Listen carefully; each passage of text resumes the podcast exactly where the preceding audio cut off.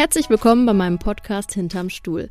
Mein Name ist Sam Schüller, ich bin Friseurunternehmerin aus Düsseldorf und ich möchte ohne Instagram-Husband und Kleidergröße 34 bei den ganz Großen mitspielen und als Frau im Handwerk Karriere machen.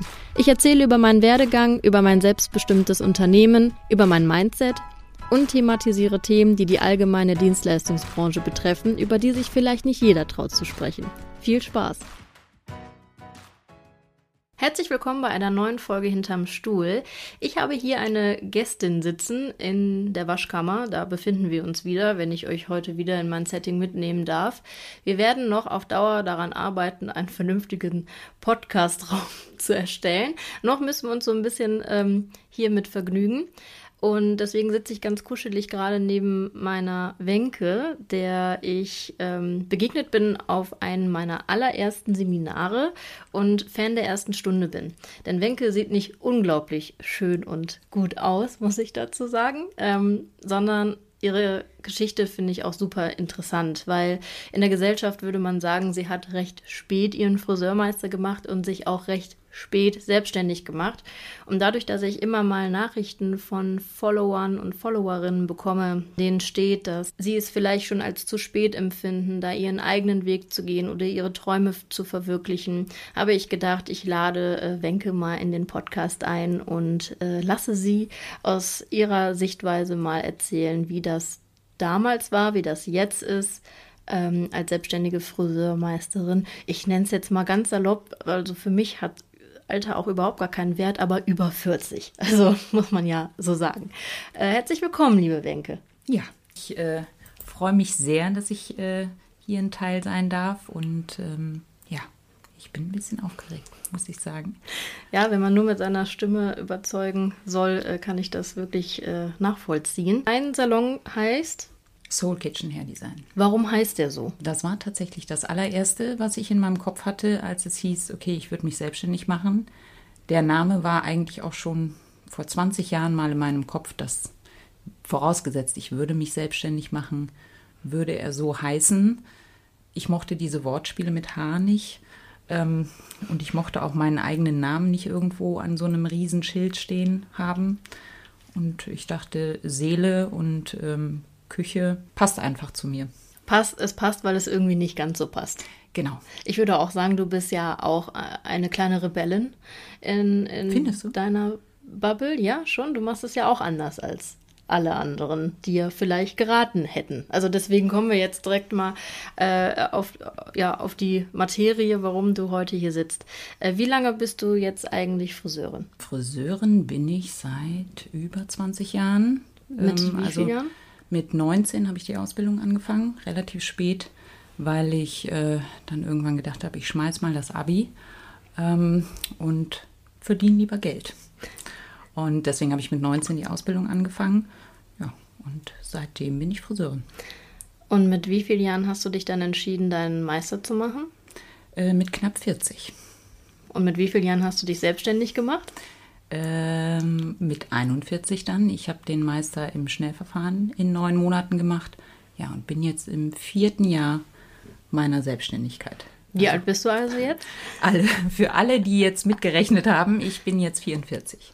Und Wenke sieht nicht danach aus. Also muss ich, also folgt ihr auf Instagram, dann seht ihr, äh, sie ist da in einen Jungbrunnen gefallen. Ich war voll außer mir, als ich ähm, gehört habe, wie, wie alt du bist. Ich konnte das nicht fassen.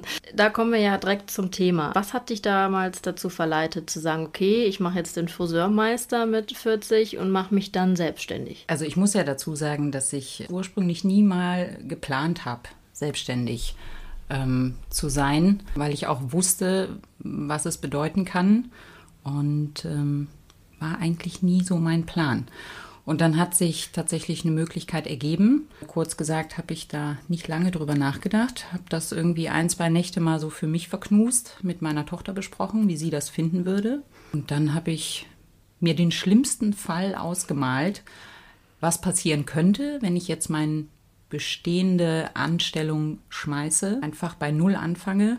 Was könnte im schlimmsten Fall passieren? Habe mir dafür eine Lösung überlegt und dann habe ich gemacht. Genau, da äh, würde ich gerne ein bisschen über deinen Background sprechen. Du hast eine Tochter. Richtig. Wie alt ist sie?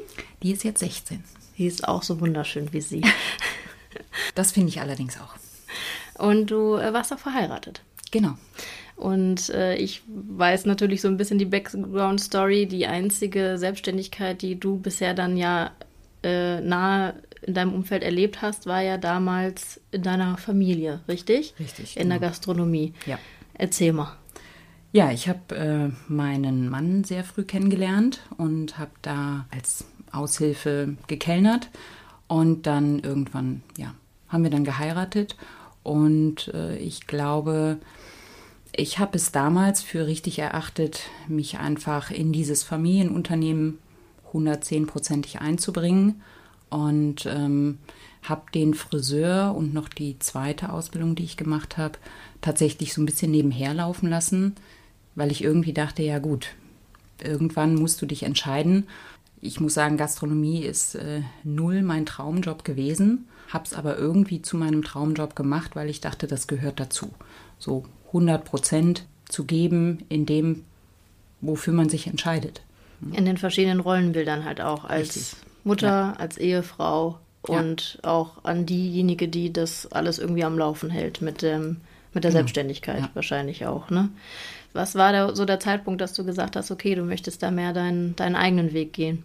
Schwierig, weil ich eigentlich ganz lange dachte, das wäre mein Weg. Ich habe erst äh, ganz, ganz spät irgendwie gemerkt, dass äh, ja, sich das irgendwie nicht rund anfühlt für mich. Ich kann das gar nicht genau erklären. Wenn man das natürlich für sich selbst erstmal nicht erklären kann, dann ist es auch schwierig, seinem Umfeld das zu erklären oder versuchen erklären zu wollen. Ja, ich habe dann äh, nach der Geburt meiner Tochter, ich bin so jemand, der alles schnell an sich reißt und äh, so ein Macher und habe aber irgendwann an einem Punkt gemerkt, okay, das ist zu viel und das sind zu viele Dinge, die ich gar nicht 100% vertrete.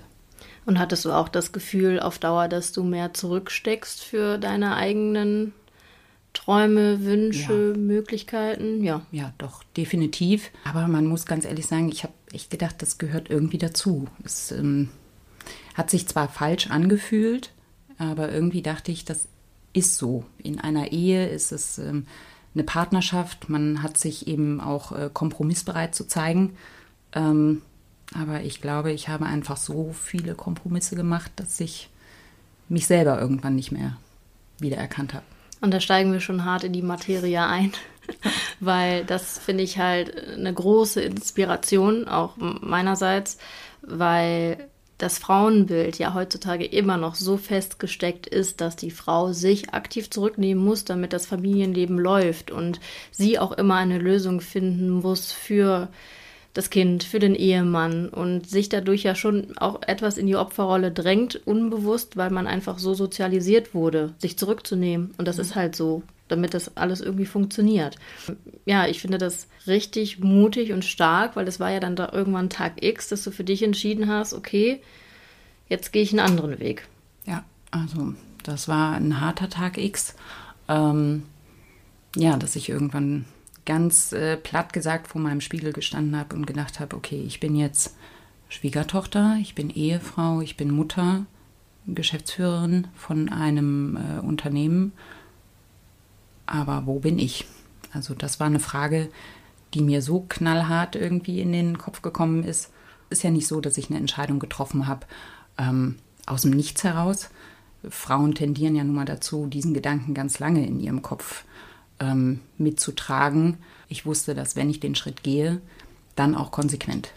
Und wenn ich das ausspreche, dann auch konsequent. Ich bin niemand, der dann zwei Schritte zurück und wieder einen Schritt nach vorne und ähm, hin und her. Wenn, dann ziehe ich die Entscheidung auch durch. Ja. Und dann habe ich es halt ausgesprochen, dass ich mich nicht wohlfühle in diesem Konstrukt von Ehe und Familienleben und dass ich mich da irgendwie nicht sehe. Was es aber schwierig macht oder schwierig gemacht hat. Ja. Einfach weil ich es für mich selber nicht erklären konnte, weil ich dachte, was stimmt nicht mit mir. Ja, und dann werden ja auch viel oder da wird ja auch viel Widerspruch dir entgegengebracht worden ja. sein mit ich meine, da war ja noch ein Kind im Spiel, oder ist ja noch ein Kind im Spiel, Gott sei Dank, um Gottes Willen. Ähm, Deswegen auch so lange genau. mir die äh, Entscheidung eben in meinem Kopf hin und her getragen, was tue ich meiner Tochter damit an? Was vermittel ich ihr, wenn ich in diesem Konstrukt bleibe. Was vermittel ich ihr, wenn ich gehe? Was macht das mit mir als Menschen? Klar, das war die härteste Entscheidung, die ich in meinem Leben treffen musste. Weil die die Entscheidung nur für dich war. Mhm. Ja. Und das ist ja auch immer, was ich sage, die Entscheidung für sich ist immer die richtige. Aber man wird als Mutter ja auch irgendwie so ein bisschen befangen, weil man vorgeworfen wird, man ist egoistisch, ähm, auch dem Kind gegenüber, obwohl wir gerade, und da muss ich an die Frauen, die da jetzt zuhören, appellieren, unseren Kindern ja auch ein Bild vorleben. Und was für ein Bild möchten wir unseren Töchtern vorleben, indem wir uns zufrieden geben, indem wir uns ja, zurücknehmen für, für andere, obwohl wir ja, wenn wir in unsere Herzen gucken, was halt nicht einfach ist und was immer weh tut, sehen, dass wir nicht zu 100 Prozent glücklich sind und wir eigentlich immer diejenigen sind, die zurückstecken, damit irgendwie das Familienleben läuft. Äh, das ist zum Beispiel auch etwas, was ich, wovor ich meinen Hut ziehe, weil ich weiß, dass das nicht so einfach ist, sich da für sich zu entscheiden. Aber wenn man sich so fragt, was würde ich meiner Tochter raten, ist immer der gleiche Rat wäre, zu sagen, Kind, mach das, was dich glücklich macht. Ist egal, was andere davon halten. Ja. Ne? Und, und ich denke, da kam ein ganz großer Sturm damals auf dich zu. Definitiv. Also klar, ich habe auch lange mit dieser Entscheidung immer gehadert und mich immer gefragt, jahrelang, war das die richtige Entscheidung? Und äh, ich muss auch sagen, sobald mir diese Frage in den Kopf kommt, heutzutage weniger als früher, muss ich die Frage sofort mit Ja beantworten. Es war die richtige Entscheidung, auch meiner Tochter gegenüber, ja, mutig zu sein. Mutig zu sein, sich nicht an Glaubenssätzen ähm, festzuhalten, wenn man merkt, dass irgendwas in einem drin nicht stimmt oder nicht rund läuft. So, ja, wenn ich mir meine Tochter so angucke, muss ich sagen, ich glaube, ähm, sie ist eine der mutigsten und coolsten Personen, die ich so kenne. Und unabhängig. Und unabhängig. Ja, Absolut. tolle Tochter. Ja. Wirklich. Also, was ich so höre, ist alles richtig gemacht. Wie lange warst du verheiratet? Ich war 13 Jahre waren wir zusammen. 14 Jahre. Vier davon verheiratet. Ich dachte einfach, das gehört dazu. Das muss so tatsächlich. Das ist aber auch schon ne, jetzt 10, 12 Jahre her. Heutzutage muss man ja sagen, ist es immer noch nicht besser, aber es ist einfacher als Frau zu gehen als noch vor zehn Jahren, vor 20 Jahren. Ja.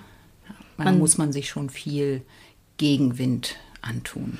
Das muss man leider ja immer noch, aber man wird nicht mehr ganz sofort gesteinigt, ne, sondern bekommt einfach nur ungefragte Ratschläge und Glaubenssätze nochmal in den Kopf geworfen, denke mal ich. Hier und da einen dicken Stein. Und da nochmal einen dicken Stein. Und ähm, ich weiß nicht, ob du darüber sprechen möchtest, aber deine Tochter ist beim Vater geblieben. Richtig. Also nicht von Anfang an. Sie ist jetzt 16 und ich würde sagen, die erste Hälfte war ich da, wie man das halt in diesem Konstrukt so lebt. Und dann hat sich das nach und nach eben einfach so entwickelt, aus logistischen Gründen, aus organisatorischen Gründen, dass sie dann bei meinem Ex-Mann jetzt mittlerweile lebt. Was waren so die Meinungen, die du aus deinem Umfeld dazu gehört hast? Ziemlich schlimm. Es ist auch heute noch so, dass, äh, wenn man das hört, dass ich ganz erschrocken angeguckt werde. Ja, wie? Deine Tochter lebt nicht bei dir.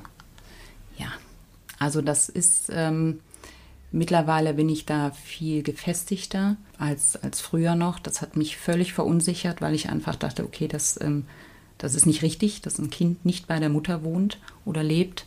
Ja, und ich hatte da ganz viel zu kämpfen muss ich sagen. Und dadurch, dass man, wenn man sich die Frage einfach mal andersherum stellt, wenn ein Mann sagt, nee, die Kinder oder das Kind lebt äh, bei meiner Ex-Frau, warum wird das eigentlich nicht zu einem Mann gesagt? Ich finde, man sollte genau diese Fragen einfach mal umformulieren, um dann zu merken, wie komisch sich das anfühlt, nur weil es sich um das andere Geschlecht handelt. Ähm, das ist ja komisch, es wird ja nie hinterfragt. Genau. Ne? Ja, die Kinder leben bei meiner Frau. Punkt. Mhm. Punkt. Genau. Ähm, wenn es aber heißt, äh, die Kinder leben beim Vater, dann ist erstmal Stutzen, Schweigen und dann kommen vielleicht Nachfragen, komische Blicke. Also es ist tatsächlich immer noch so, dass es nicht anerkannt ist, dass die Frau nicht ihre Rolle spielt, sagen wir es mal so. Genau, so ist es halt. Und dadurch merkt man ja, dass da was quer ist, weil die Natur ja. hat es nicht so vorgesehen, dass das Kind nur bei der Mutter bleiben muss, mhm. sondern es gibt ja deswegen zwei Elternteile. Sonst könnten Frauen auch ohne Mann Kinder bekommen. Also wirklich so ganz ohne Einfluss von, von männlicher Genetik. Ähm, ich muss auch dazu sagen, dass wir ähm, unsere Tochter auch immer involviert haben in Entscheidungen, die wir getroffen haben. Wir haben ihr offen und ehrlich immer erklärt, was Sache ist und äh, versucht ihr das natürlich kindgerecht damals zu erklären, aber trotzdem sehr ehrlich. Und ähm, weil ich immer gedacht habe, dass das Schlimmste, was du machen kannst, ist deinem Kind Angst machen. Ich finde, wenn Erwachsene in Gegenwart von Kindern flüstern, macht es Kindern Angst. Die haben Antennen dafür. Da braucht man denen nichts vormachen. Deswegen waren wir immer sehr ehrlich. Und äh, wir haben auch immer auf sie geguckt, wie es ihr geht, ähm, ob es ihr gut geht, ob sie einverstanden ist mit den Situationen oder mit den Entscheidungen. Immer dann spontan, mehr oder weniger für sie entschieden. Viele unterschätzen vielleicht, dass sie bessere Eltern eventuell wären, wenn die Partnerschaft nicht am Laufen gehalten werden muss, damit man dieses Familienleben aufrecht erhält oder dieses Familienbild, was man ja immer noch von der Gesellschaft aufgedrückt bekommt. Du bist als Frau nur glücklich und zufrieden, wenn du das Haus hast, wenn du den goldenen Retriever dazu hast mit äh, zwei Kindern, du zu Hause als Mutter bist, in deiner Mutterrolle komplett aufgehst. Dass man den Job als Frau erfüllt genau, den Sinn des Lebens. Dass du endlich deine Aufgabe erfüllt hast ja. als Frau. Und das, äh, da bin ich ja sowas von dagegen. Also äh, ja, weil es ist einfach, äh, ja, haben wir uns heute auch schon drüber unterhalten, weil immer noch das Patriarchat seit 5000 Jahren Einfluss auf unsere Glaubenssätze nimmt, um uns zu sagen, dass wir als Frau zurückstecken müssen, dass wir als Frau einen wenigeren Wert im Kapitalismus haben, weil Männer sind dafür da, um arbeiten zu gehen, den Kapitalismus mhm. voranzutreiben und wir Frauen halten ihnen da natürlich auch den Rücken frei. Und ähm, ich bin da sehr gegen. Ich bin da sehr gegen und finde das toll, dass du da so offen drüber sprichst, weil es halt immer noch gejudged wird. Ja, leider. Ich finde auch vor, vor 10, 12 Jahren war das trotzdem auch noch ganz ja. anders als heute, dass ich mir ganz oft die Frage gestellt habe, was stimmt mit mir nicht? Warum entsprichst du diesem Bild nicht? Warum fühlst du dich in diesem Bild nicht wohl? Warum bist du nicht einfach glücklich? Warum bist du nicht glücklich du hast doch mit einer? Genau, ja, ganz genau. Also das ist so, du hast eine Familie, du hast tolle ähm, Schwiegereltern, ähm, du hast einen Mann, der dich liebt, ein gesundes, tolles Kind. Eigentlich hast du doch alles, was man sich so zu wünschen hat oder was man sich so wünscht. Und trotzdem war ich nicht glücklich. Und das Bild wollte ich einfach meiner Tochter nicht vermitteln. Das war die Frage, die ich mir ganz lange gestellt habe. Und deswegen bin ich gegangen, weil ich äh, einfach wollte, dass meine Tochter nicht dieses falsche Bild vermittelt bekommt. Das ist super interessant, weil wir Frauen tatsächlich, wenn, äh, habe ich letztens einen Artikel gelesen, für sich selber zum Beispiel in Gehaltsverhandlungen überhaupt nicht stark sind, also mhm. sich für sich ja. selber einzusetzen. Aber Frauen viel stärker sind, weil sie wohl empathischer sind von Natur aus, sich für andere Gehaltsverhandlungen einzusetzen, weil sie dann einen objektiveren Blick dazu haben und da tendenziell erfolgreicher sind wie bei dem männlichen Geschlecht, sich für andere einzusetzen. Mhm. Und wenn man selber in so einer Rolle steckt, wo man irgendwie auch das Gefühl hat, irgendwas läuft nicht rund, weil so fängt es ja an, dass man irgendwie merkt, hm, es ist jetzt nichts Schlimmes passiert in letzter Zeit, aber irgendwie bin ich nicht so ganz so erfüllt und glücklich und ausgeglichen. Und das ist ja ein schleichender Prozess, sich zu fragen, was würde ich meinem Kind raten? Würde ich meinem ja. Kind raten, sich zufrieden zu geben und da mal die Perspektive zu wechseln, weil Frauen wurden ja auch anders sozialisiert die letzten 20, 30, 40 Jahren und haben vielleicht das Gefühl, irgendwas stimmt nicht und warum bin ich eigentlich immer diejenige, die so viel kämpft und wenn es nur um ein Mädelswochenende ist oder so, es sind ja manchmal so Kleinigkeiten. Auch so innerliche Kämpfe, ja. die man vielleicht gar nicht laut nach außen trägt, vielleicht auch, oder so würde ich es sagen, rückblickend betrachtet, ich wollte natürlich nicht unbequem sein ja. und ich wollte nicht nervig sein. Deswegen habe ich mich oftmals gefragt, ist das jetzt nur eine Phase, die ja jeder von uns irgendwie mal hat, aber diese Gedanken hörten einfach nicht auf. Ja, und das ist immer ein guter Indienst, da genauer hinzugucken, auch wenn es weh tut. Ich meine, das ja. war, wie du schon sagst, der, der schwerste Schritt Absolut. in deinem Leben. Ja. Ne? Bist du jetzt glücklich, Wenke? Ja. Doch, das ähm, kann ich. Und sie äh, strahlt. Ja, das kann ich äh, sagen, dass ich sehr glücklich bin, auch wenn das harte Entscheidungen waren und ähm, die ich getroffen habe. Aber jetzt würde ich sagen, ich bin an einem Punkt, wo ich sehr gelassen bin, sehr glücklich bin und ähm, keine Entscheidung bereue. Und dazu muss ich noch einen drauflegen. Du bist alleinstehend. Ich bin alleinstehend. Wie kannst du dann glücklich sein? ja, tatsächlich. Ähm, ja, ich, ich bin sehr glücklich mit mir. Ich führe eine sehr ausgeglichene Beziehung mit mir, meiner Tochter und diesem kleinen Flauschball. Man muss sagen, ich hatte äh, ja sehr lange einen Hund, äh, meine große Hundeliebe. Und die neue Mama von Boomer, der jetzt auch hier gerade neben uns liegt, ist Wenke geworden. Er hat sich sie so ausgesucht, muss man, muss man dazu sagen. Also ein paar Follower fragen mich immer, ja, wie war das denn eigentlich jetzt mit Boomer? Warum ist er nicht mehr da? Ich meine, er war zehn Jahre mein Hund. Er hat mich, glaube ich, auch vor vielen gerettet und aufgefangen, äh, moralisch und emotional. Aber seit meine Tochter geboren ist, findet er es halt nicht mehr ganz so geil, nicht mehr die erste Geige zu spielen. Ist einfach gerne die Nummer eins. Er ist gerne die Nummer eins und das konnte ich ihm halt nicht mehr bieten. Und dann hat Wenke ihn mal spontan für ein Wochenende genommen. Das hat sich so ergeben. Mhm. Und Boomer wollte. Ich habe mir mehr oder weniger unter Nagel gerissen. ja, du sagtest, ich kann doch auch mal auf ihn aufpassen. So, und dann kam das so. Und der wollte nicht mehr mit uns gehen. Mhm. Wo ich mhm. aber auch sagen musste, das hat mich auch hart getroffen, der kleine Verräter. Das glaube ich, ja ja, ihr habt euch da gefunden, da konnte ich gar nicht, also es wäre egoistisch gewesen, Nein zu sagen. Mhm. Jetzt bist du ja selbstständig, im vierten Jahr hast du gesagt. Mhm. Ähm, das hat sich ja bei dir so ergeben. Aber irgendwo muss ja der ausschlaggebende Punkt gewesen sein, dass du sagst, okay, du machst es jetzt auf Eigenregie. Warst du irgendwie nicht zufrieden als Angestellte? Sag mal, wie, wie kam das denn so? Wie kann das denn sein? Also ich muss ja sagen, da ich, äh, dadurch, dass ich die Selbstständigkeit mit äh, dem Gastronomiebetrieb meiner Schwiegereltern mitgekriegt habe, wusste ich ganz genau, was Selbstständigkeit heißen kann und habe meiner, nach meiner Trennung gesagt, auf gar keinen Fall. Auf gar keinen Fall selbstständig. Ich möchte einfach 9 to 5 irgendwo ohne Verantwortung arbeiten und wirklich Wochenende haben und mein, meine Schere fallen lassen um Punkt was auch immer, wie viel Uhr wenn man das aber einmal gemacht hat und eigentlich auch äh, gemerkt hat, dass man das kann oder das Zeug dazu hat, ist dieser Gedanke einfach, der hat sich da so eingepflanzt. Und dann hat sich natürlich die, was heißt natürlich, aber dann hat sich die Chance ergeben, dass ich mir einen, äh, ein Ladenlokal angeguckt habe und ähm, das ganz lange brach lag. Und dann wurde mir die Frage gestellt, Wenke, hast du Bock? Ähm, ja, und dann mal kurz überlegt und ähm, auch mal durchgespielt. Was muss ich jetzt dafür tun? Ich hatte keinen Meister. Die, die äh, Kohle neben irgendwo unterm Kopfkissen liegen hatte ich jetzt auch nicht. Ähm, sind wir mal ehrlich, wir verdienen jetzt als Friseure noch nicht so ausreichend, um was beiseite zu legen. Ja, und dann, wie gesagt, habe ich ein paar Nächte drüber geschlafen und habe die Entscheidung dann relativ schnell getroffen, mal einen bestehenden Job, in dem ich auch gerne alt geworden wäre. Also natürlich ähm, haben hier und da bestimmte Strukturen für mich nicht funktioniert. Ich habe auch äh, oftmals irgendwie angemerkt, dass ich gerne weiterkommen würde. Ich werde gerne gefordert, muss ich sagen. Ich habe so ein, ähm, das haben wir ja auch schon oft festgestellt, wir haben beide so einen Selbstoptimierungsdrang. Und sobald es irgendwie für mich so ein bisschen dahin plätschert, werde ich unruhig. Ja. Und dann habe ich das Gefühl, okay, jetzt muss mal wieder was passieren. Ein bisschen Action. Ja, man würde wahrscheinlich von uns sagen, wir sind so die anstrengenden Frauen. Mhm, oh, wir ja. haben immer so Ansprüche. Ja, es könnte ja mal einfach ruhig dahin leben lassen. Das funktioniert irgendwie nicht so. Ich finde auch, das Leben ist dafür zu kurz.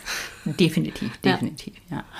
Ähm, ich habe halt öfter angefragt, ob ich ähm, Seminare besuchen könnte oder ob ich mich um bestimmte Dinge, dieses Social-Media-Ding wurde, glaube ich, auch immer ein bisschen belächelt, wenn ich mir Mühe gegeben habe für meine Vorher-Nachher-Bilder und so weiter. Und ähm, habe da schon gedacht, das könnte man irgendwie ein bisschen mehr ausbauen und ein bisschen repräsentativer gestalten. Ja, und habe einfach für mich gemerkt, ich komme nicht weiter. Innerlich vielleicht auch irgendwie so eine Denkweise, das klingt jetzt arrogant und laut, aber ich bin zu mehr berufen, kann man das so ja, sagen? Ja, auf jeden Fall. Ich habe irgendwie gemerkt, in mir steckt mehr. Ja. Als einfach nur die Schere schwingen, Überstunden machen, drei Leute gleichzeitig ähm, und habe immer schon gedacht, das muss doch auch anders gehen. Man muss dazu sagen, ich hatte nur männliche Chefs hetero. Das wäre mich jetzt meine nächste, nächste Frage gewesen. Das würde jetzt natürlich, also um Gottes Willen, ich will jetzt hier nicht gendern oder irgendwie Männer in, in so einen Topf werfen, aber tatsächlich auch unterschiedlichen Alters und alle mit denselben Ansichten. Und ich würde halt auch sagen, du bist in den typischen hierarchischen von oben herab geführten Strukturen Ja. groß geworden im Friseurbereich. Ja. Ja.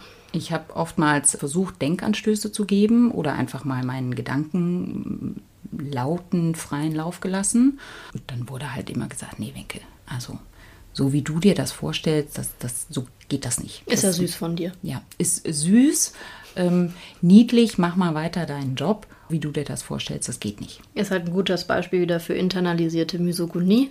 Lieblingswort. Den habe ich auswendig gelernt.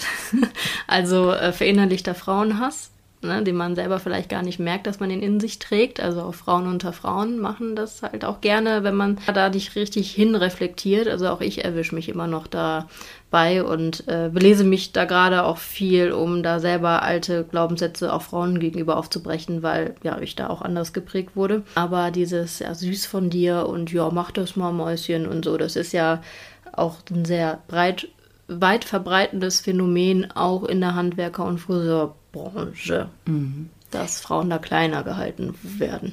Ich glaube, ich habe auch, ähm, oder ich würde jetzt einfach mal von mir behaupten, ich bin eher ein stiller Mensch und ein ruhiger Mensch und vielleicht auch schüchtern. Ich bin jetzt kein Schreihals, der irgendwo reinkommt und ähm, sagt so, ich zeige euch jetzt mal allen, wie der Hase hier laufen muss. Ich gebe einfach Denkanstöße oder ähm, versuche mich auch gerade ein bisschen zu ähm, auszutauschen, auch mit einem Chef.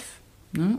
Frag einfach auch nach oder hab nachgefragt, ob es nicht so und so laufen könnte oder ob man das nicht so und so vielleicht machen könnte. War halt immer, wie du schon sagst, süß und lieb und niedlich und vielleicht nicht laut genug. Und dann wurde das immer mit einem Augenrollen. Das war immer gut. Mit einem Augenrollen abgetan. Ach, Wenke, jetzt sei doch nicht so anstrengend. Ja, das lieben wir. Das ist so krass. Ja, weil äh, es ist ja auch falsch zu denken, dass man sich, wenn man jetzt sagt, als Frau möchte ich mich da durchsetzen, warum man da laut und rumschreien muss. Also das, das ist ja gar nicht das, was man damit impliziert, aber es wird ja irgendwie auch nicht wahrgenommen. Aber wenn du laut und rumschreist, heißt es, oh, die ist aber auch eine Krakele und hysterisch und Zickig. zickig. Und so, ne? Aber bei Männern wird es halt immer noch anders wahrgenommen. Und das hat jetzt nichts mit der Mann-Frau-Debatte zu tun, sondern einfach wegen der gesellschaftlichen Sichtweise auf die Dinge. Das wird halt mit zweierlei Maß gemessen. Ja, dann hast du dich ja selbstständig gemacht und musstest dafür ja erst noch den Meister machen. Das war bestimmt dann auch nicht so easy. War es wahrscheinlich die älteste in der Meisterschule? Mit Abstand, würde ich sagen. ähm, in den ersten zwei Teilen die einzige Frau, das einzige weibliche Wesen. Ach, das ist ja auch interessant. Also ja, gut, Kaufmann dann. Genau, Kaufmann und Adder Ja. war, ähm, war gemischt mit allen Gewerken und äh, Kfz, Schornsteinfeger und so weiter. Da war ich die einzige Frau und mit Abstand würde ich mal sagen, habe ich das äh, Alter auf jeden Fall angehoben, das Durchschnittsalter. Ich war sogar genauso alt wie mein Dozent. Ja. Einer meiner Dozenten, ja. Was hast du da von deinem Umfeld so gehört, als du dann gesagt hast, jo, ich mache mich jetzt selbstständig, ich mache jetzt noch den Meister? Was waren so die Sprüche, die du gehört hast? Komischerweise war es durchweg Respekt. Cool. Also als ich den Schritt dann ähm, gesagt habe, ich mache das jetzt, ähm, ich bin ja niemand so, niemand, der so lange darauf wartet oder bettelt, äh, dass sich irgendwas im Umfeld ändert, Ja. sondern ich stoße das ein paar Mal an und wenn ich dann merke, okay, da verändert sich nichts, dann bin ich diejenige, Die was die verändert. was verändert, Ja. genau, und geht oder irgendwie was anderes macht. Da war durchweg Respekt. Gerade in meinem Freundeskreis muss ich sagen, war die Unterstützung riesengroß, weil sie schon länger gesagt haben, ich soll das mal machen, ich könnte das und ähm, ich hätte das Potenzial dazu. Aber Aber- eigentlich war mir nur die Meinung meiner Tochter tatsächlich wichtig. Ja. ja, aber es ist ja auch cool, wenn dann das Umfeld sieht, okay, da sehen ja andere auch, da steckt noch mehr hinter und man selber traut sich dann vielleicht auch aufgrund der Erfahrungen und Ja. der Prägungen erstmal gar nicht so viel zu. Impostor. Imposter-Syndrom. Es ist halt, dass Frauen immer das Gefühl haben, sie sind Heuchlerinnen, wenn sie Erfolg haben und das immer hinterfragen. Also typisches Beispiel. Man äh, geht mit einer Eins nach Hause und sagt, ja gut, es ist ja auch zwei Punkte weniger, hätte ich eine Zwei gehabt. Also deswegen ist das nicht so Ja, gut. Das ist ja. das Imposter-Syndrom. Ne, seinen eigenen Erfolg klein zu reden. Nur als kleine Randnotiz hier. Hm? Schlimm. Und da haben tatsächlich äh, mehr Frauen mitzukämpfen als Männer. Ja, dann hast du den Meister gemacht. Warst du dann zufrieden? Genau, dann habe ich ähm, meinen Chef vor vollendete Tatsachen gestellt. Der war natürlich nicht amüsiert darüber. Du warst halt wieder der undankbare Mitarbeiter, der sich einfach so selbstständig macht. Und ich hätte ja was sagen können. Ah ja, ja, ah, okay. Das, das kam dann, ähm, ich hätte ja, ich hätte doch mit ihm reden können. Ah. Wo ich gedacht habe, ja gut, das habe ich gemacht, aber hat man, man hat mich nicht gehört. Ähm, Oder dich nicht ernst genommen. Das wahrscheinlich auch, ja. Dann habe ich für mich die Entscheidung getroffen, okay, ich äh, verlasse einen in Anführungsstrichen sicheren Job mit einem Gehalt und gehe nochmal zur Schule. Ich habe dann natürlich BAföG beantragt. 430 Euro im Monat hm, stand mir dann zur Verfügung und meine Wohnung kostete schon 600 Euro. Jeder, der jetzt ein bisschen rechnen kann, merkt, dass das ah. nicht funktionieren kann. Ich habe mir also Geld geliehen, äh, um diese neun Monate zu schaffen. Ich würde jetzt mal über die Qualität der Meisterschule vielleicht in einem anderen Podcast reden. Da können wir auch noch mal zwei, drei Stunden füllen, ja? Mhm. Also waren ungefähr ähm, 10.000 Euro, die ich da in einen ähm, relativ großen Zettel investiert habe, wo dann einfach draufsteht, dass ich jetzt Meister bin. Qualitativ äh, muss man ganz ehrlich sagen, hat mich das so gar nicht weitergebracht. Ich brauchte aber diesen Zettel, ähm, diesen Meisterbrief, weil ich ja den, das Ladenlokal schon hatte in Aussicht, was ich dann noch renoviert habe. Deswegen neun Monate habe ich mich auch irgendwie so ein bisschen in meiner Kreativität bremsen lassen und habe natürlich auch von Dozenten gesagt bekommen, nee, das kannst du so nicht machen, das kannst du so nicht machen. Ich würde das vielleicht weglassen in der Prüfung und mach das so und so, je nachdem, welchen Prüfer du hast, kommst du nicht durch die Prüfung. Und dann ja, habe ich mich meiner Kreativität rasieren lassen. Gedacht, gut, ich brauche diesen doofen Zettel ja, habe mich da einfach auch rasieren lassen in der Kreativität und habe gedacht, egal wie überzeugt du von diesem Prüfungsergebnis jetzt bist, egal, brauchst den Zettel. Ja, dann äh, habe ich äh, die Prüfung durchgezogen und dann hatte ich, glaube ich, ähm, einen Monat später oder zwei Monate später hatte ich dann die Eröffnung. Was hast du in der Meisterschule gelernt, was dir geholfen hat, dich selbstständig zu machen? Das jetzt eine ernsthafte Frage? ähm, ich meine, es ist ja dann so naheliegend, dass man sagt, okay, ich komme gerade frisch aus der Meisterschule, geil, ich habe jetzt eigentlich all das Wissen, was ich brauche, weil man macht ja auch den Meister, um sich selbstständig zu machen oder eine leitende Position irgendwann zu haben. Also das deswegen macht man hauptsächlich erstmal den Meister, würde ich jetzt mal sagen. Also, welches ähm, fundierte und hochwertige Wissen hast du anwenden können? Muss mal kurz atmen, weil einfach ähm, gar nichts. Muss man ganz klar so sagen. Auch äh, Buchhaltung oder sowas. Ja. Ähm, ADA-Ausbildung, ähm, klar, irgendwie hat sich das vielleicht ein Stück weit in den Kopf festgesetzt, da ich aber aktuell keine Auszubildenden habe, ähm, ist das natürlich weggeschoben. Wer weiß, ob ich das vielleicht in zehn Jahren, wenn das Thema aktuell ist, nochmal raushole. Aber auch ähm, Buchhaltung, kaufmännisch. Ich meine, das wird einfach ähm, Kopf auf, alles rein ähm, und möglichst für die Prüfung wieder auskotzen, ja. wenn man das so sagen kann. Ja, das, tatsächlich habe ich erst seit meinem ersten Tag im Salon angefangen zu lernen, wie man eine Selbstständigkeit führt, ne? Ja, ja. Worauf es ankommt, was wichtig ist, Learning by Doing. Und das ist so traurig, weil es gibt einem so null Sicherheit. Total. Es ist ja super viel Try and Error. Ja. Und dann guckst du einfach mal. Und wie soll man Im besten Fall hast du vielleicht jemanden, den du fragen ja. kannst, ähm, äh, dem du vertraust, wie ein Steuerberater. Ich bin jemand, der viel liest und sich viel anguckt, abguckt und ähm, das für sich versucht zu adaptieren. Ja. Aber äh, im Grunde genommen der Meister, die neun Monate, einfach Nerven, graue Haare gekostet. Also tatsächlich habe ich da meine ersten grauen Haare gekriegt. Aber so fachlich. Ja, traurig. Null. Auch ein System, was man durchaus mal überdenken sollte. Meinst du, du hattest Vorteile da, durch dein Alter, die Meisterschule besser hinzubekommen, gelassener? Das denke ich tatsächlich ja. Mhm. Also ich habe, um ein Beispiel zu nennen, ich habe dann äh, in der Prüfung ein Fachgespräch führen müssen und äh, indem man eben sein Prüfungsmodell und die ähm, Herleitung und die Anwendung und wie man zu diesem Ergebnis gekommen ist, das muss man dann erklären warum, wieso, weshalb. Und ähm, dieses Fachgespräch ist, glaube ich, auf 15 Minuten begrenzt. Da sitzen dann drei Prüfer. Die erste Frage, die kam, ist, sind Sie denn mit Ihrem Prüfungsergebnis zufrieden? Ich kann nicht lügen. Irgendwie sieht man mir das immer an und dann habe ich gesagt, nein. Und dann war die Frage, warum nicht? Und dann habe ich erklärt, warum ich nicht zufrieden bin mit meinem Ergebnis. Fachlich war es mit Sicherheit gut, mochte nur nicht blocksträhnenhafte gelbe Strähnen in schwarzen Haaren sehen. Das, also ich war einfach mit meinem Ergebnis nicht zufrieden und das habe ich auch argumentiert, erklärt, was ich anders machen würde, Alternativen aufgezeigt und das Fachgespräch hat äh, roundabout dann eine Stunde gedauert. Äh, in dem die Prüfer nichts gesagt haben und ich tatsächlich eine Stunde lang gesprochen habe und bin mit 100 Punkten aus diesem Fachgespräch ja, und ich glaube, das macht dann doch die Lebenserfahrung. Das denke ich auch, dass das ein Vorteil war, dass ich ähm, mit den Prüfern irgendwie altersmäßig auf Augenhöhe war, erfahrungsmäßig, Menschenkenntnis und ich war halt sehr gelassen, äußerlich. Ja, ne? ja, gut, ja klar. Äußerlich, innerlich war ich natürlich aufgeregt und habe mich in der Sekunde gefragt, okay, kannst du das jetzt hier bringen? Einfach deine eigene Arbeit ähm, in Frage zu stellen.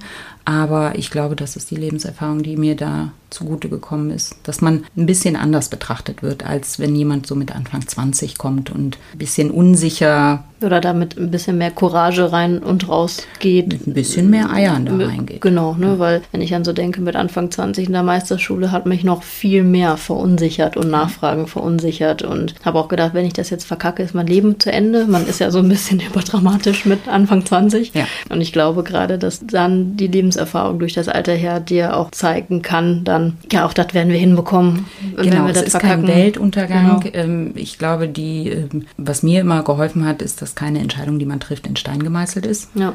Und wird dich hier nichts umbringen. Also genau. im schlimmsten Fall ausmalen und dann eine Lösung dafür suchen und dann. Und dann hast du dich selbstständig gemacht. Mhm. Wie lief das so? Wie läuft es so, denke ich?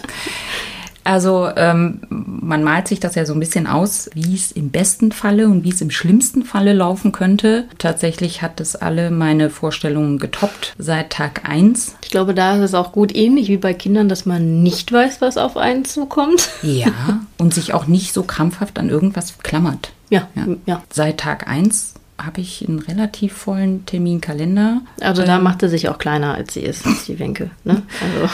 Ja, ich ähm, bin sehr zufrieden und ähm, habe natürlich auch viele, viele Kunden auch lange halten dürfen oder mitgenommen von früher, die mir nach wie vor vertrauen, auch ganz toll fanden, dass ich den Mut hatte und dass sie ja fast ein Jahr auch auf mich gewartet haben bis ich aus der Schule komme. Und ich habe die Wenke ja kennengelernt. Ich weiß nicht, du warst zwei Jahre selbstständig. Wie lange kennen wir uns jetzt? Ich glaube, ich war gerade sechs Monate selbstständig. Ja, genau. Ne, du warst Im August habe ich eröffnet und dann im Januar war ich in deinem ersten Seminar. In meinem allerersten Seminar saß mhm. Wenke und du kanntest mich über Instagram. Genau. Ne? genau. Ich habe dich in der Meisterschule gefunden. Also ich hatte gekündigt und dann habe ich dich bei Insta gefunden. Und dann habe ich äh, mir das alles so angeguckt, äh, was du so machst und habe gedacht, das gibt's doch nicht.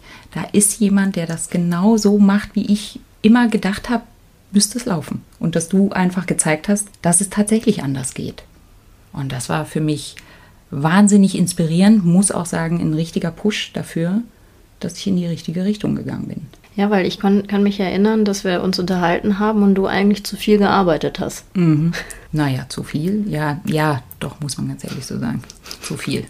Also es ist ja auch dieses, man macht sich selbstständig und Hauptsache der Laden überlebt und das sind ja auch die richtigen Prioritäten, aber man darf ja nie vergessen, warum man sich selbstständig gemacht hat, um mhm. sich selber zu knechten, halt eben nicht. Ne? Und da ja, ich bin, glaube ich, auch mit, den, äh, mit diesen Glaubenssätzen erzogen worden. Ähm, ich bin ja in der DDR geboren, bin immer ausgezeichnet gewesen in meinem Fleiß. Ja. Und dafür immer gelobt worden. Ich bin einfach ein ultra fleißiger und disziplinierter Mensch, was mir natürlich hier und da auch mal das Genick bricht, weil ich einfach ganz schlecht Sachen abgeben kann. Ich aber ganz genau weiß, ich müsste mal so langsam Sachen abgeben und auch das Vertrauen haben, abgeben zu können. Das weiß ich. Mittlerweile besser, aber ich dachte auch, das gehört immer dazu, wenn man selbstständig ist, 24-7 nur ackern, weil und das belohnt wird. Weil das belohnt wird und irgendwie ist es dann doch wieder dieses, man stuft sich runter. Also dieses ja. leichte, ich opfer mich halt auf, damit es genau. läuft. Also wenn man das jetzt eigentlich mal so zusammenfasst, also wo ich mich ja auch selber wiedergefunden mhm. habe damals, man sagt, okay, man muss sich irgendwie aufopfern für die Kunden. Gib dich doch zufrieden. Gib dich zufrieden. Bei mir kam ja der Punkt dann nach sieben Jahren erst, dass ich gesagt habe, nee, da irgendwas, also irgendwas muss doch doch jetzt anders laufen. Und äh, Wenke hat das seitdem verfolgt. Also weil du warst an meinem allerersten Seminar. Ja. Und da stand ich auch noch viel am Stuhl. Ja, genau. Ja. Das war noch vor, vor deiner Mutter, vor dem Lockdown. Genau. Ich muss ja sagen, mit dem Lockdown hat sich ja auch viel in Köpfen verändert. Ja, Positiv wie negativ. Genau. Aber genau, davor, ja, im allerersten, da waren wir noch zu viert in deinem Seminar. Ja, da habe ich äh, Seminare für vier Personen gegeben, wo man mir auch gesagt hat, ja mein Gott, was soll denn das? Ja. V völlig lächerlich. Lächerlich, genau. Lächerlich. Wie viel hast du für eine Karte bezahlt? Na, 916 Euro. Das, ja? Ja? Weiß ich gar nicht mehr. Mir war das einfach schnupsegal, weil das, ähm, die Investition hat sich mehr als gelohnt und ich bin ja jetzt bei ein paar Seminaren schon gewesen. Und auch das so live zu sehen, ich meine, wir verstehen uns jetzt auch privat sehr gut, wie das gewachsen ist. Das ist Wahnsinn. Ja, Wenke kennt alle dreckigen Geheimnisse, die ich vor euch verstecke, ist ja klar. Umgekehrt auch. Aber ja, du hast das halt miterlebt ne? und ich äh, mich auch immer supportet, was ich Sehr, sehr stolz. Sehr, sehr stolz. Also das erfüllt mich fast ein bisschen Mutterstolz. Gut, ich habe ja nichts dazu beigetragen, aber ich finde das einfach großartig, ähm, wie mutig und tatsächlich auch, dass ich von dir auch so viel noch lernen kann, dass es sich lohnt, mutig zu sein, laut zu sein und auch mal anzuecken. Man muss einfach, ich glaube, das ist auch ein Vorteil, wenn man älter wird. Man muss nicht mehr jedem gefallen. Man will auch gar nicht mehr jedem gefallen und ähm, es jedem recht machen und nicht unbequem sein, sondern man hat dann einfach, jetzt in meinem Fall vielleicht die Hälfte, wenn es gut läuft, erreicht. Ähm, ich finde, die andere Hälfte kann man jetzt dazu nutzen, sich selber das Recht zu machen. Hast du manchmal das Gefühl, die Zeit läuft dir weg? Ja. Ja. Ja, muss man sagen. Ich äh, sage immer, dass ich die Entscheidung, wie und wann ich sie getroffen habe, nicht bereue. Nichtsdestotrotz könnte ich vielleicht vor zehn Jahren schon an dem Punkt gewesen sein, wo ich jetzt bin. Aber gut, das hat ja alles, es ist ein Prozess. Ich muss sagen, bei mir ist, läuft alles ein bisschen langsamer als bei anderen, spätzündermäßig, aber dann richtig. Und jetzt passiert ja jetzt noch was ganz Aufregendes bei dir ab dem 1.12. Du stellst deinen ersten Mitarbeiter ein. Ja. Wie konnte das denn passieren? Ja, das hat sich jetzt einfach ähm, tatsächlich so ergeben. Ich weiß nicht, also Schicksal, Karma, Visualisierung, aber es hat sich, es war immer der Plan, Angestellte zu haben und wollte das immer und habe mich da auch gesehen, dass ich das ganz gut, glaube ich, kann. Aber ähm, dann kam halt Corona, muss ich sagen, und da hatte ich, war ich ganz froh, erstmal nicht die Verantwortung für Mitarbeiter zu haben. Und deswegen hat sich das ein bisschen hinausgezögert. Ich meine, du warst ja dann, wie lange selbstständig, bevor Corona kam? Ein knappes Jahr? Acht Monate. Ja, ja, überleg Dann mal. kam der erste Lockdown. Ja, und du, also, ja. bist immer noch selbstständig. Ja, und äh, ja, jetzt hat sich ähm, das einfach ein bisschen nach hinten verlagert und ja, ab 1.12. habe ich Unterstützung und es fühlt sich richtig gut an. Also so organisch. Weißt du, was ich meine? Denn dass das sich nicht ah, so erzwungen anfühlt, sondern Hauptsache irgendjemanden rein und ne, du hast ja jetzt auch auf deine Auswahl geachtet, dass es sich für dich einfach richtig anfühlt. Und ich musste es ja nicht. Also ich Genau. habe mir immer gesagt, ähm, ich nehme jetzt niemanden nur des Einstellens Willens oder weil man das jetzt so machen muss. Oder um mehr Geld zu verdienen. Ne? Das war ja auch nicht der erste Impuls, zu sagen, okay, ich äh, will einfach mehr Geld verdienen, jetzt stelle ich mir jemanden rein, der einfach noch mehr Kunden bedient. Genau. Es ähm, äh, ist immer im Hinterkopf auch, dass ich das auch alles alleine stemmen kann. Aber es hat sich jetzt einfach so organisch angefühlt. Und äh, es hat sich tatsächlich jemand auch relativ schnell, ich habe gar nicht lange gesucht. Und du hast noch gesagt, es bewirbt sich keiner nach zwei Wochen.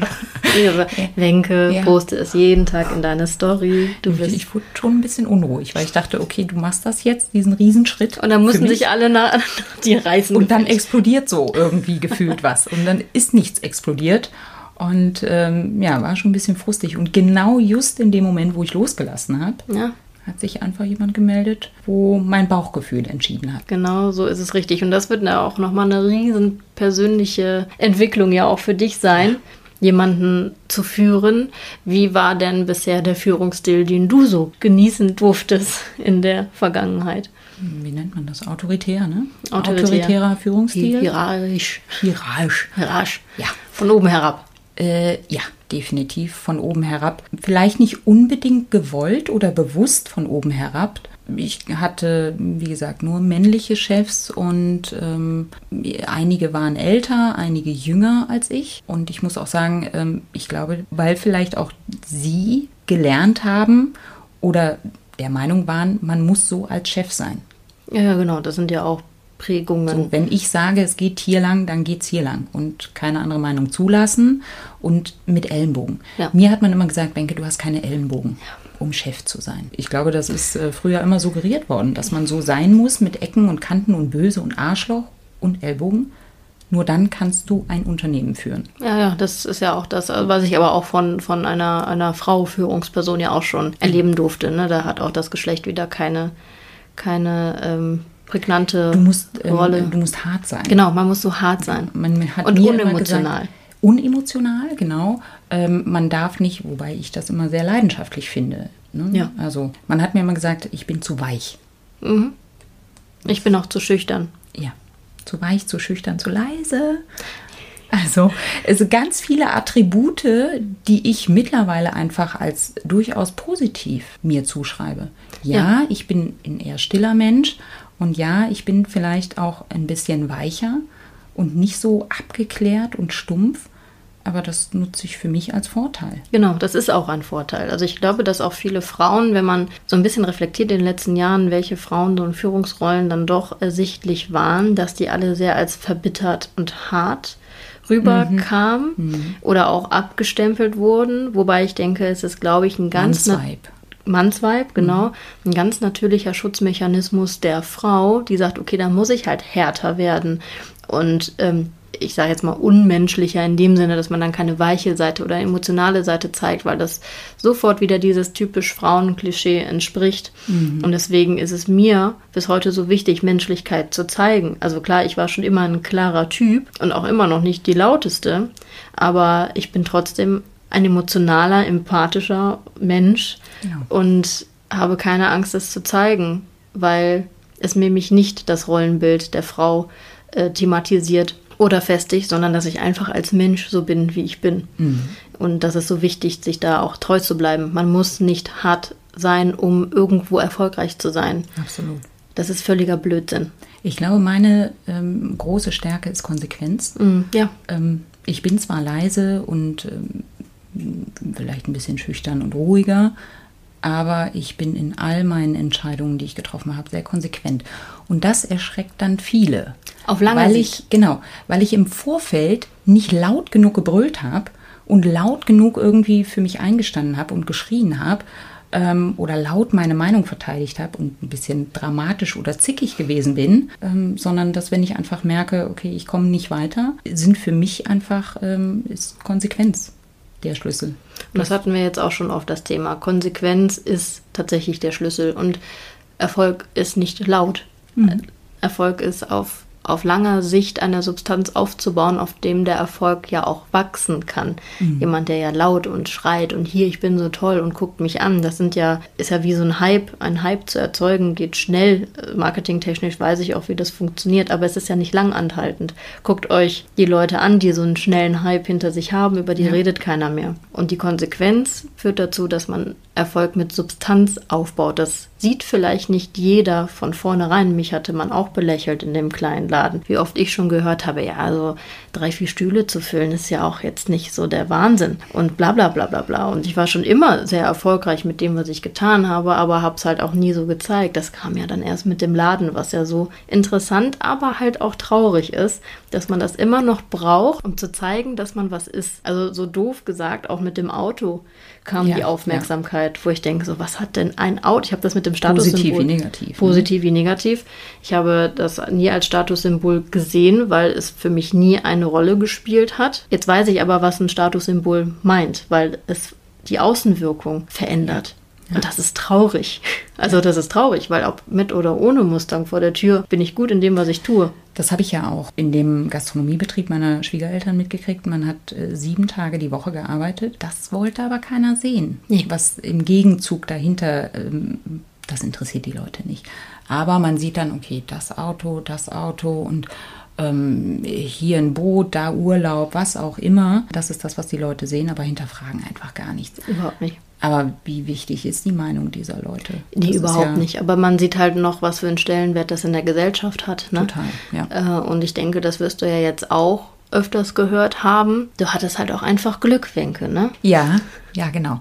Es kommt ja, ähm, also tatsächlich kamen einige nicht mal auf die Idee, dass es auch harte Arbeit war. Nein, nein. Dass ich mich dazu entschieden habe, meine Leidenschaft irgendwie auszuleben und tatsächlich nur noch das zu machen, was ich gerne mache. Und ja, auch über die Substanz hinaus. Über die Substanz hinaus, ja, vielleicht auch hier und da, da arbeite ich dran. Ja, so dieses Selbstbestimmte, das war mir einfach wichtig, dass ich, ich glaube, der eine oder andere hat mir das nicht zugetraut, dass ich Corona überlebe, in Anführungsstrichen, ne, nach so frischer Selbstständigkeit. Ähm, ich hatte da auch meine Tage, muss ich Ja, ganz ehrlich selbstverständlich. sagen, die mich äh, kopfmäßig einfach echt gekillt haben, ähm, ob ich das so schaffe. Aber ähm, nichtsdestotrotz, Konsequenz zahlt sich offenbar aus. Man hat immer das Gefühl, das habe ich auch, weil ich auch so einen Gerechtigkeitssinn habe, den Leuten sofort zu zeigen, guck mal, was ich aber hier alles Tolle mache. Aber man muss etwas Aber dann fängt man ja schon wieder an mit Entschuldigung und Rechtfertigung Genau, für das, richtig. was man sich vielleicht auch gönnt. Ja, ja, ne? ja, genau. Und sei es freie Zeit. Richtig. Wie oft musstest du dich vielleicht mal auch für einen freien Tag entscheiden? Ja, Äh, ja. Entschuldigen. entschuldigen oder wenn, für Krankheitstage oder oder oder ist ja. ist ja logisch. Aber es wird halt, wie du halt sagst, nicht wirklich hinterfragt, was da für eine Leistung hintersteckt und wird halt dann noch als gut. Sie hat halt Glück gehabt. Also ich Mhm. habe letztens noch von von jemandem gehört, ja, würdest du nicht so gut aussehen, wärst du sicherlich nicht so erfolgreich, wo ich erstmal so gedacht Was? habe, ja, also das kann man sich nicht vorstellen. Das ist ja wie ein Beleidigungskompliment und da sieht man auch, dass da Misogynie Frauen gegenüber auch in mir noch steckt, weil ich erst so dachte, ja, danke. Und dann dachte ich so, warte mal. Dafür gibt es doch auch ein Wort. Was hat er da gesagt? Ein, Kompliment, was aber gleichzeitig verpackt in so eine Beleidigung ist. Genau, da gibt es auch für ein Wort, ja. Müssen wir nochmal lesen. Da müssen wir nochmal lesen. Und dann habe ich nochmal so gedacht, ja, ich würde auch jetzt nicht sagen, ich bin die 0815 Schönheit. Und äh, dass ich deswegen erfolgreich bin, glaube ich, glaube ich nämlich nicht. Äh, hoffe ich eigentlich. Äh, nee, aber es ist doch crazy. Und ich Das habe es erst nicht ich so aber wahrgenommen. tatsächlich ähm, mir das eine oder andere Mal auch anhören, weil ähm, man muss dazu sagen, ich mache ja keine männlichen Kunden. Mhm. Ich habe nur noch so eine Handvoll Stammkunden von früher. Ein oder anderen Kunden, die auch vorher noch nie bei mir Kunden waren, die auch mitgegangen sind, mehrfach aus dem menschlichen Faktor, glaube ich, und ähm, die Ruhe vielleicht, die ich ausstrahle. Aber ähm, da wurde auch nicht die fachliche Kompetenz mal irgendwie angemerkt, sondern einfach, ja gut, Wenke, du hast halt ähm, nettes Figürchen, äh, siehst ganz niedlich aus. Äh, dann war ja klar, dass Kunden mitgehen. Hm. Ja, ja. Wo ich gedacht habe, okay, das lag jetzt nicht an der fachlichen Kompetenz Nein, nein. ob- offensichtlich, sondern nur an meinem äußeren Erscheinungsbild. Ganz schlimm. Ja. Fand ich ganz schlimm, aber ich habe das einfach mal so stehen gelassen. Ich glaube, das wird halt dann doch Männern nicht gesagt. Nur weil er so gut aussieht, ist er so ein toller Weil Manager. er so viele Haare auf dem Kopf hat. Okay. Dann, oder noch Haare hat. Noch Haare, ja. ja. Deswegen sind so viele Kunden da, ja. Mhm. Traurig eigentlich. Es ist immer noch sehr, sehr traurig, weil man eine andere Sphäre, in eine andere Sphäre irgendwie eintritt, die nicht so bedeckt ist. Also ich sag mal ganz salopp, erfolgreiche, selbstständige, selbstbestimmte Frauen und dann auch noch Mütter. Davon gibt es ja einfach nicht so viele. Dann betritt man sozusagen einen anderen Planeten, wo man sich umguckt und sagt, okay, crazy, irgendwie, irgendwie ist es hier komisch, weil die Wahrnehmung eine ganz andere ist, finde ich. Also weil man einfach ein anderes Umfeld hat und daraufhin ja nochmal andere Dinge äh, suggeriert bekommt, weil sonst ist man ja in einem Umfeld von Freunden und Familie, die sind dann vielleicht nicht selbstständig oder so, weißt du, was ich meine? Und dann geht man auf einmal in so eine andere Bubble und denkt so, krass, man guckt sich hier um und denkt so, wie, es wird ganz anders alles wahrgenommen. Ja.